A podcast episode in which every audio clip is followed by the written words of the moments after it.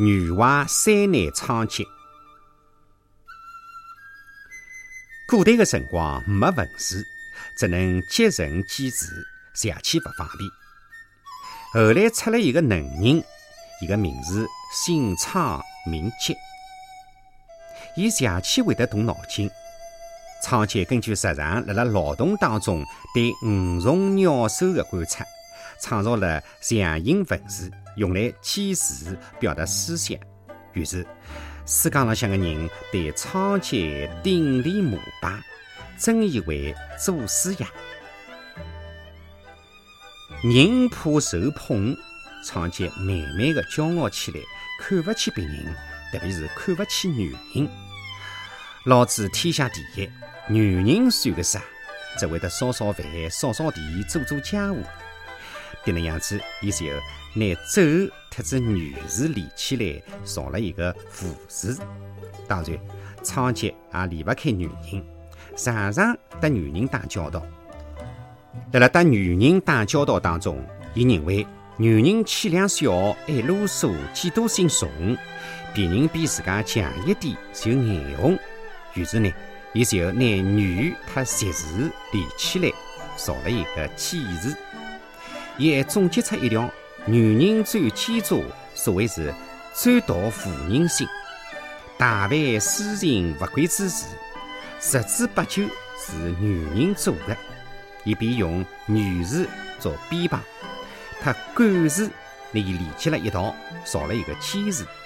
造好之后，邪气得意。伊心想：任凭侬女人多奸多计，总逃不脱我仓颉老爷的手掌心。男为天，女为地；男为阳，女为阴。男人总比女人强。搿能样子嘛，伊就一口气造了妖、牛、仓等十几个贬义词，再用女字做偏旁，以贬低女人的地位。造好之后嘛，伊哈哈大笑，看那女人还敢欺负男人，辣辣男人面前大肆虎威。传召赤老虎吧！就辣辣迭个辰光，有得一个叫女娲氏的，本领啊比仓颉还要大。天坏脱了，居然能够连日补天。有得一，女娲晓得仓颉造字狡猾跋扈，以侮辱女性，大为光火，一气之下大兴文传之师。女娲东寻西找，寻到了仓颉。一见面，不管三七二十一，气势汹汹的问：“侬就是一个造字先生仓颉吧？”仓颉见势不妙，小心翼翼的讲：“在下正是仓颉，请问娘娘有何请教？”女娲讲：“别无他事，我只问侬，造字先生是啥人生的？”仓颉听了，仰天大笑。我原以为有啥个了不起的事体，迭个也要跑来问我啊？啥人不知，何里个不晓得？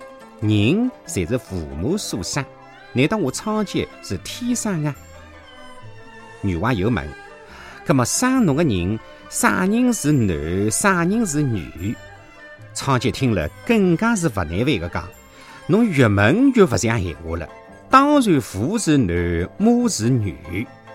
女娲讲：“搿样子看来，侬迭个造字先生仓颉还是女人所生的。”仓颉连连低头讲：“是的，是的。”女娲讲：“那侬为啥讲女人勿好？女人勿好，侬个娘勿是也勿好伐？”仓颉连忙争辩讲：“我并没讲过女人勿好。”女娲高声的讲。那侬为啥造字专门贬低女人呢？昌吉讲：是的，但我的娘是好的，娘字不就是女和良两个字拼了一道造出来的字吗？女娲生气的讲：放屁！娘是女人，娘是好的，女人却是坏的，岂有此理！一派胡言！仓颉被骂得是面红耳赤。只好结结巴巴的讲：“迭个，迭个。”女娲连忙讲：“不要迭个伊个了，侬有意看不起女人，也就是看不起老娘。本应带侬五十大板出出老娘的气，让侬造事有功，而且是将功赎罪。过去的事体也就算了，搿里我出一个常理，侬对得出话里，就可以继续造字；对勿出，到此为止，勿要再造了。仓颉听了之后，拿手一挥，伊讲：“请。”女娲呢就讲出了常理。那么这个常理讲的是啥呢？